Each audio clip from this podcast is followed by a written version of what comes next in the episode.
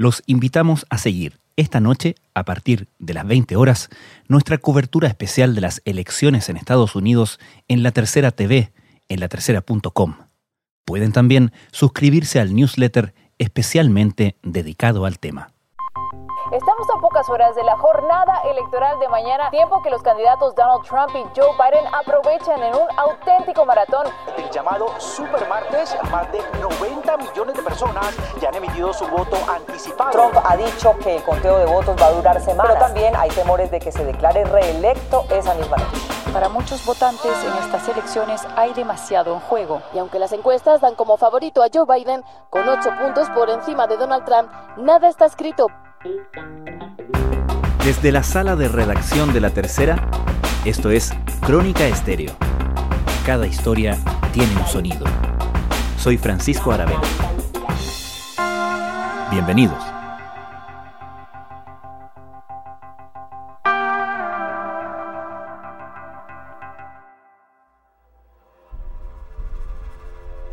Es difícil exagerar la importancia de las elecciones presidenciales de Estados Unidos que se desarrollan hoy, no solo por el enorme peso y consecuencias de cada líder de la primera potencia mundial, sino por la gran disrupción en toda clase de materias en todo el mundo que ha significado la elección de Donald Trump en 2016.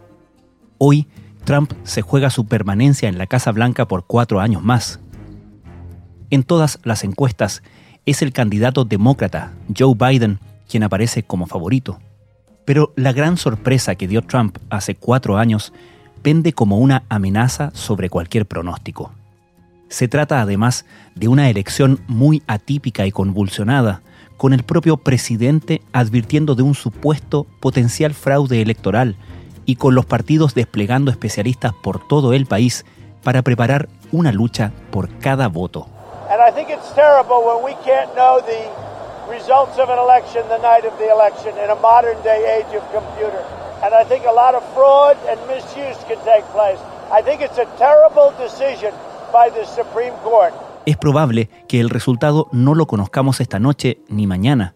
Además, la policía de las grandes ciudades en todo el país está en alerta y las tiendas de las principales calles protegen sus vitrinas ante la amenaza de enfrentamientos violentos esta noche. Aquí hay que poner atención en esta jornada. ¿Cuáles son los principales factores de incertidumbre? ¿Cómo ha sido el proceso hasta ahora? Lo que se ha visto en realidad es una cosa increíblemente pacífica hasta la fecha, pero con una paciencia enorme por parte de muchos electores que han estado esperando horas en algunos lados. El cientista político chileno Arturo Valenzuela es académico de la Universidad de Georgetown ha trabajado en los gobiernos de Bill Clinton y Barack Obama, donde fue subsecretario para las Américas. Está viendo efectivamente de que hay preocupación en algunos lados. Van a haber focos probablemente porque hay gente muy exaltada que dan de preocupación, pero las autoridades obviamente están tomando todas las medidas necesarias para asegurarse de que eso no ocurra. Así que por eso que un poco se está a lo mejor en este momento exagerando lo que podría ser este, una situación de violencia. Esto es el centro de Washington y fijaos en cómo se están preparando aquí para la noche electoral. Aquí están tapiando todos los negocios con paneles de madera por si hay disturbios. Es una imagen muy chocante que nos da una idea de la agitación este año. El otro titular del día es que hasta la fecha el Partido Republicano ha estado cuestionando, digamos, el sistema de balotajes, pero ahora lo que están viendo es cómo tratar de montar una operativa en distintos estados para ir cuestionando voto a voto, porque van llegando los votos, entonces, y eso podría alargar bastante, digamos, la transmisión final de, de la votación. ¿Podemos sacar alguna conclusión respecto al resultado o alguna pista respecto al resultado al mirar las cifras récord de participación de voto anticipado y de voto por correo? No, eso es bastante impresionante. El voto anticipado significa que mucha gente obviamente quiere que su voto efectivamente sea algo que se pueda contar. Habría un voto anticipado muy fuerte de todas maneras, pero obviamente la pandemia también es el factor también influyente muy grande y se ha complicado mucho en estados que efectivamente benefician a Trump. Así que todavía no sabemos qué va a pasar con eso. Si, si gente, por ejemplo, mayor, que votaron por este, blancos este, jubilados en la Florida, por ejemplo, gente de más de 65 años o todo lo demás, esa gente a esta altura saldrá a votar o no. El candidato demócrata a la presidencia de Estados Unidos, Joe Biden, trató de seducir a los votantes mayores del disputado estado de Florida. En 2016, Trump se ganó a los adultos mayores del estado poblado por muchos pensionados. Las últimas mediciones muestran un cambio entre los adultos mayores, en gran parte debido al manejo de la pandemia de COVID-19, que ha afectado desproporcionalmente a ancianos. Entonces ahí hay una cantidad de interrogantes que todavía están en la mesa. ¿Existe el temor o la sospecha de que la campaña de Trump quiera por lo menos retrasar el conteo, el resultado oficial, de manera de instalar más esta duda respecto de irregularidades en caso de perder? Así es, sí, sí. Y por eso que esta noticia hoy día de que esta hora van a empezar a cuestionar voto por voto. A ver, para darte un ejemplo, yo voté también este, ya eh, anticipadamente, hace como dos o tres semanas, aquí en el Distrito de Columbia. Me mandaron por correo y a todos los inscritos le mandaron por correo eh, la cédula. Y en este caso, cerca de mi casa, como a 10 minutos de mi casa, había un cajón así grande en un estacionamiento y uno va y pone la, esa cosa adentro, eso se va a ir contando. Pero yo tenía que firmarlo afuera, entonces, lo que van a tener que hacer es comparar mi firma con una firma que ellos tienen en la base de datos que tienen para asegurarse de que efectivamente es una cédula válida. Eso puede tomar mucho tiempo. Si hay 90 millones de personas que han votado anticipadamente por correo y hay que ir verificando voto por voto. Entonces, podría demorarse y hay que recordar que como está tenso todo, se dice que hay 130 grupos por si Trump quiere quedarse, pero los de Trump tienen también, se ha disparado la venta de armas y entonces es peligroso realmente. Imagínate lo que puede tomar eso en cuanto a tiempo. Así que esa es una preocupación bastante grande, puede alargar el asunto y en ese sentido, a lo mejor lo que pasó, acordémonos con Gore y Bush, en el año 2000 fue precisamente que eh, la Florida pidió más tiempo para votar y la Corte Suprema denegó ese tiempo adicional para votar y en ese caso había una diferencia solamente de 500 votos entre los dos candidatos. Y Gore había ganado así también como quiero el voto popular. La campaña de, de Biden tiene, me imagino, una estrategia para contrarrestar todos estos intentos, ¿no? Exactamente, sí, sí, no. Hay todo un ejército, digamos, de especialistas que están viendo ese tipo de cosas.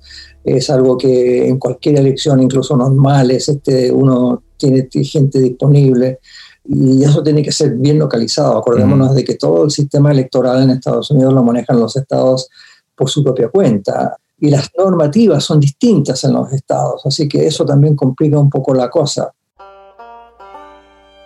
¿Cómo podríamos definir a Joe Biden? Porque la impresión que existe desde afuera, ¿no? Es que más o menos resultó ser como el candidato de consenso, lo han llamado incluso el demócrata genérico, suficiente para no asustar al votante de centro y de poder convocar al votante quizás más de izquierda, pero que su prioridad es sacar a Trump de la Casa Blanca. Pero se habla poco de Joe Biden como político, como estadista, la visión que tiene. ¿Cómo lo definiría usted? Bueno, es una persona que tiene una gran experiencia política de muchísimo tiempo. Incluso eso es lo que le achaca este Trump a cada rato. Le dice, usted estuvo ahí 47 años, no sé qué, y este, no hizo nada. Hoy el presidente Trump criticó a Biden y a la convención demócrata.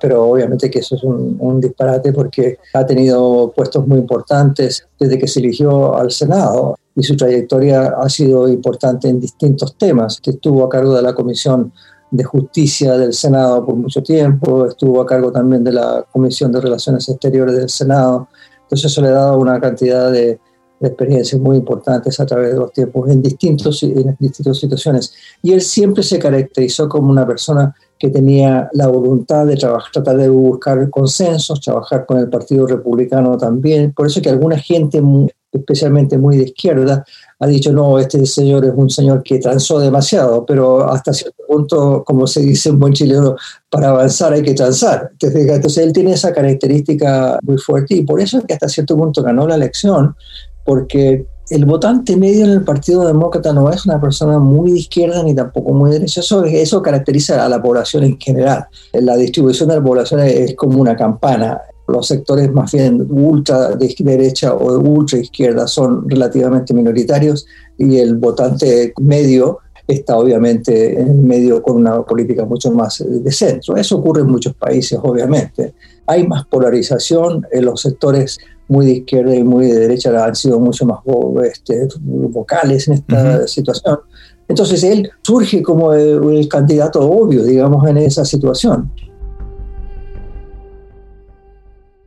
Ha sido también eh, interesante y llamativo cómo el expresidente Barack Obama ha, particularmente en, en, los últimos días, la última semana, participado muy activamente en actos de campaña, por la campaña obviamente de Joe Biden, ¿Qué influencia cree usted que pueda tener esta intervención o actuación de Barack Obama en los últimos días de la campaña?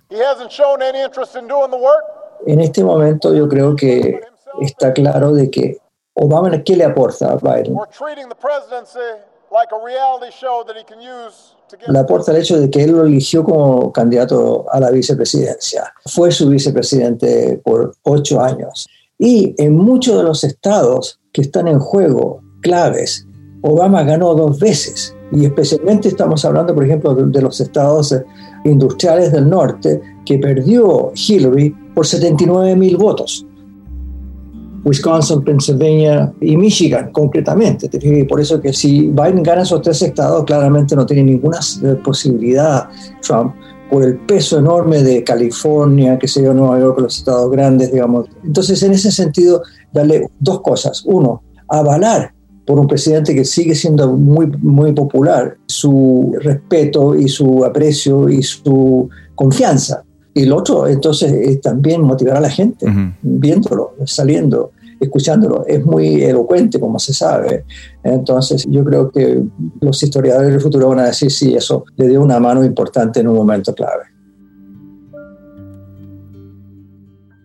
¿Qué estados va a estar mirando con mayor atención esta noche?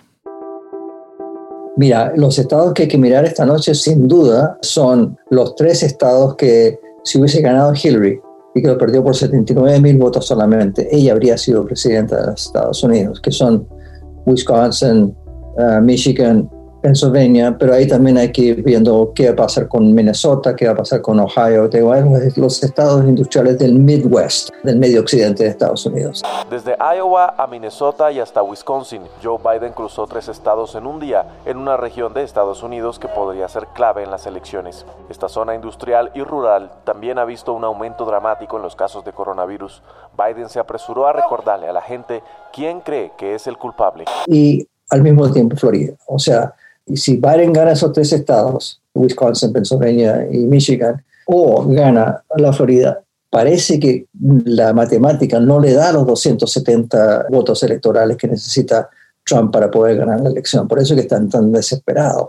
Y por eso que están también buscando algún voto por aquí y por allá. Te fijas, el viaje que hizo a Nebraska, este, que fue bastante fatal para Trump esta semana, porque llegó allá con su avión, era por un voto electoral solamente hmm. en Nebraska. Y ese fue el incidente cuando llegaron, llevaron a toda la gente al aeropuerto, ayer con el avión y después no habían buses para eh, llevar la gente de vuelta. Y, y ha sido un frío terrible, así que mucha gente tuvo que tener este, ayuda médica, etcétera, etcétera, etcétera. Así que la cosa está bastante pareja, a pesar de que yo creo que no es imposible de que una victoria de, Biden sea bastante fuerte, pero veremos esta noche lo que pasa mañana. Y tendremos que esperar. ¿ah? Esto no se va a resolver el día de mañana, mm. se va a tener que resolver en tres o cuatro días y en algunos casos hay, a, lo mejor que va a haber que esperar un poco más. Pero veremos si efectivamente es contundente o no la ventaja que podría tener Biden aunque el futuro presidente de los Estados Unidos no se conocerá el mismo 3 de noviembre, ya que los resultados del voto anticipado, del que más de 93 millones de estadounidenses han hecho uso, no se conocerá hasta nueve días después de las elecciones en algunos estados.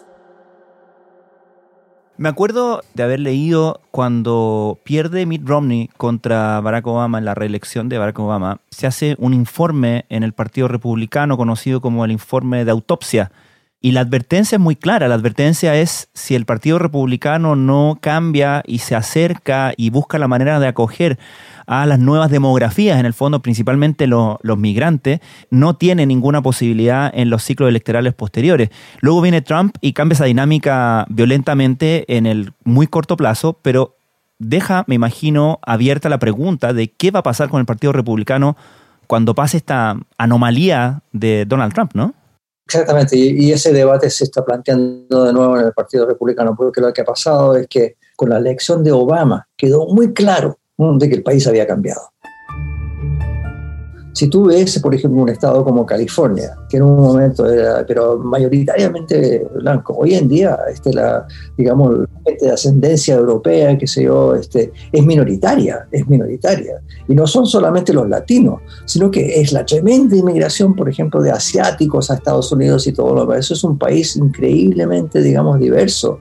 Y como tú dices, desde el Partido Republicano entonces apostó demasiado, y Trump especialmente, a un sector que pasa a ser un 30% de la población, digamos, especialmente blancos sin educación.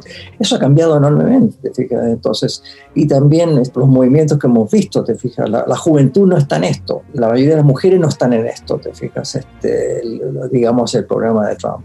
Y en esas elecciones el presidente Trump ha tratado de conquistar al voto de las mujeres, particularmente que viven en suburbios y que según las encuestas no lo están respaldando. ¿Crees que la táctica... Y para qué decir también el problema de los afroamericanos. Entonces, en ese sentido, si el Partido Republicano quiere ser competitivo hacia el futuro, tienes toda la razón, va a tener que apelar a esta gente. Y por eso que, por ejemplo, en algunos casos están tratando de trabajar con los latinos. En la Florida, por ejemplo, con los cubanos americanos o los venezolanos americanos, diciendo de que no les conviene a ustedes tener a Biden como presidente porque va a ser socialista. Como dice el mismo Biden, somos un país distinto, somos un país diverso, somos un país donde tenemos que poner todos de acuerdo, donde tenemos que trabajar en pos de la unidad del país y no de dividirnos y polarizarnos.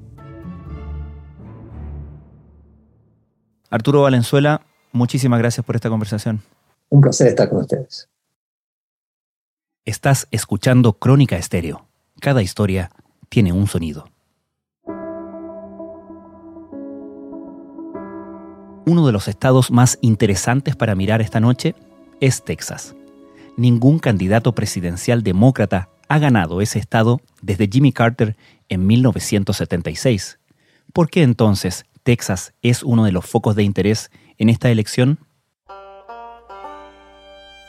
Yo creo que todo es interesante. Es un estado que aparenta cosas, pero que si escarbas un poquitito más te das cuenta que la situación no es tan clara como la viste desde lejos. El chileno Juan Pablo Garnam es periodista del periódico Texas Tribune y vive en Dallas, Texas. Tradicionalmente el más importante estado republicano, un estado enorme, con una cantidad de electores muy, muy importante, pero que ha estado pasando por todo un cambio demográfico muy fuerte, con millones de personas llegando a través de décadas, atraídos por su economía dinámica, por los costos de vida más baratos. Y mucha de esa gente está llegando de California, de Nueva York, de Illinois. Y bueno, son gente que en general son más demócratas, aunque eso no se sabe muy bien, no está muy claro.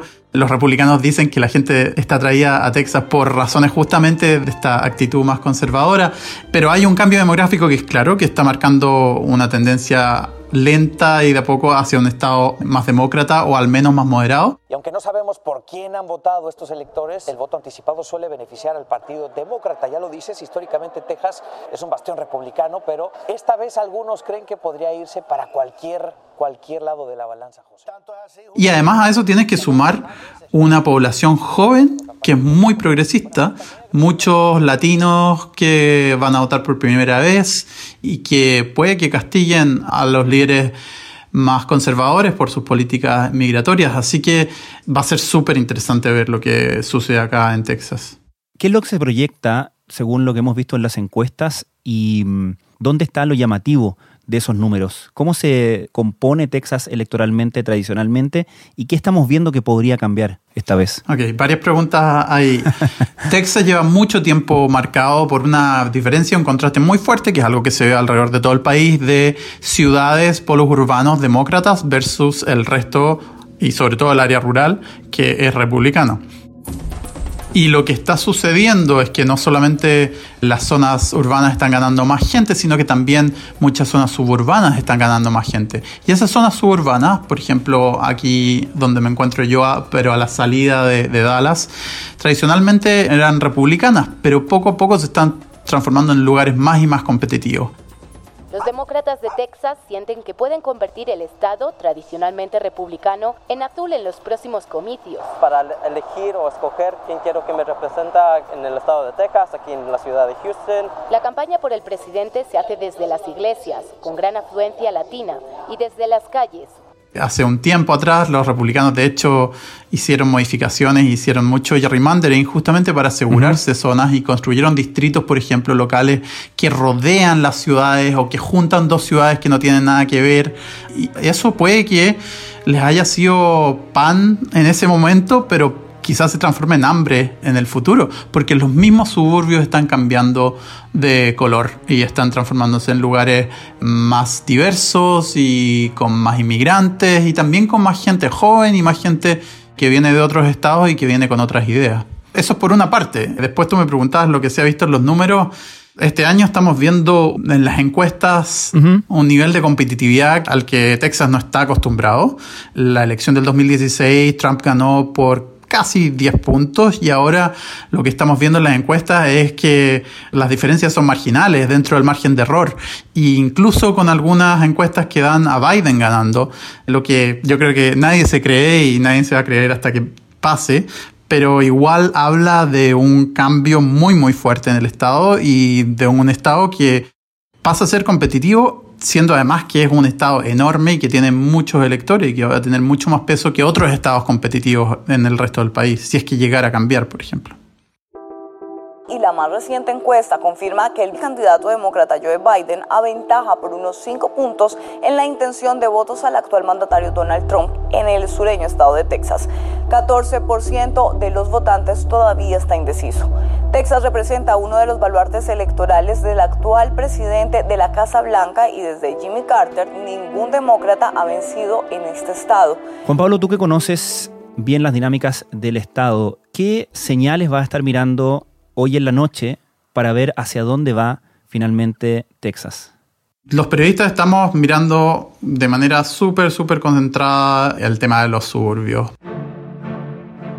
de los suburbios afuera de Austin, afuera de Houston, afuera de Dallas y Fort Worth, justo aquí a la vuelta de la esquina, 20, 30 minutos de aquí donde estoy. Son zonas que los republicanos siempre han creído que son de ellos, pero que han ido perdiendo lentamente. Y si van a haber cambios importantes, van a estar ahí. Hay varios candidatos inmigrantes o varias candidatas mujeres también, y hay que ver si es que en esos lugares los demócratas se ganan algunos puntos, esos lugares van a ser muy importantes. Hay suburbios en Texas que contienen sobre el millón de personas, entonces son lugares que no son simplemente un par de casitas con el patio y el perro y la vida tranquila, sino que son lugares donde hay muchos, muchos votos.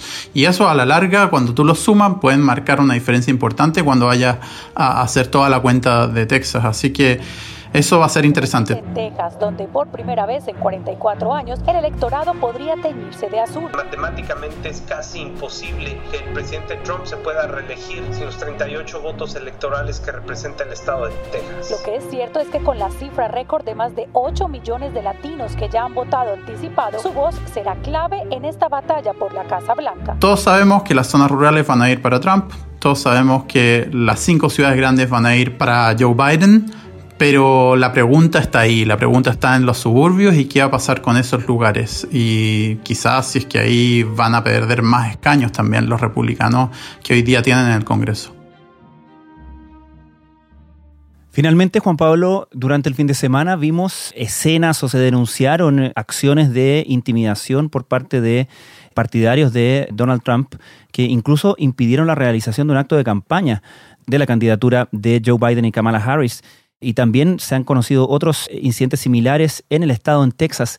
¿Qué impresión tienes tú respecto de la posibilidad de violencia como han estado en otros estados por lo menos advirtiendo las autoridades policiales y parece ser un temor instalado? Sí, hay nerviosismo en el ambiente. Los medios yo creo que están preparados para lo peor, para protestas de un lado u otro yo creo que hay cierta tensión. Nadie sabe bien qué va a pasar el miércoles en la mañana o el martes en la noche. Creo que ahí hay una lección importante de la última elección presidencial, donde yo creo que mucha gente se sorprendió de lo que pasó. Así que yo creo que es muy difícil decir sí va a haber violencia. Los ánimos están un poco caldeados, están un poco fuertes, no solo en Texas, sino que en el resto del país. Básicamente Washington DC se encuentra blindada. Muchos edificios en el centro, en el área del Congreso, en el área de la Casa Blanca, han colocado barreras de madera para proteger las ventanas, las puertas, los bancos también ante la posibilidad de saqueos y de protestas. Y no me extrañaría que hayan incidentes aquí o allá aislados gente votando con gente gritando fuera de las urnas o afuera de los recintos de votación. Todas esas cosas son ilegales, por supuesto. Y bueno, lo que pase cuando se sepa o no se sepa, los resultados también. Esto porque el presidente Donald Trump estará aquí en la Casa Blanca, ha realizado la invitación a 400 personas que estarán viendo los resultados y por supuesto las autoridades están alerta. Pero sí, está todo en el aire y, estamos todos bastante nerviosos de lo que vaya a pasar, pero nadie creo que se atreva a decir, sí, esto va a suceder. Lo mismo que con los resultados de la votación. Juan Pablo Garnam, muchísimas gracias. Gracias a ti, Francisco.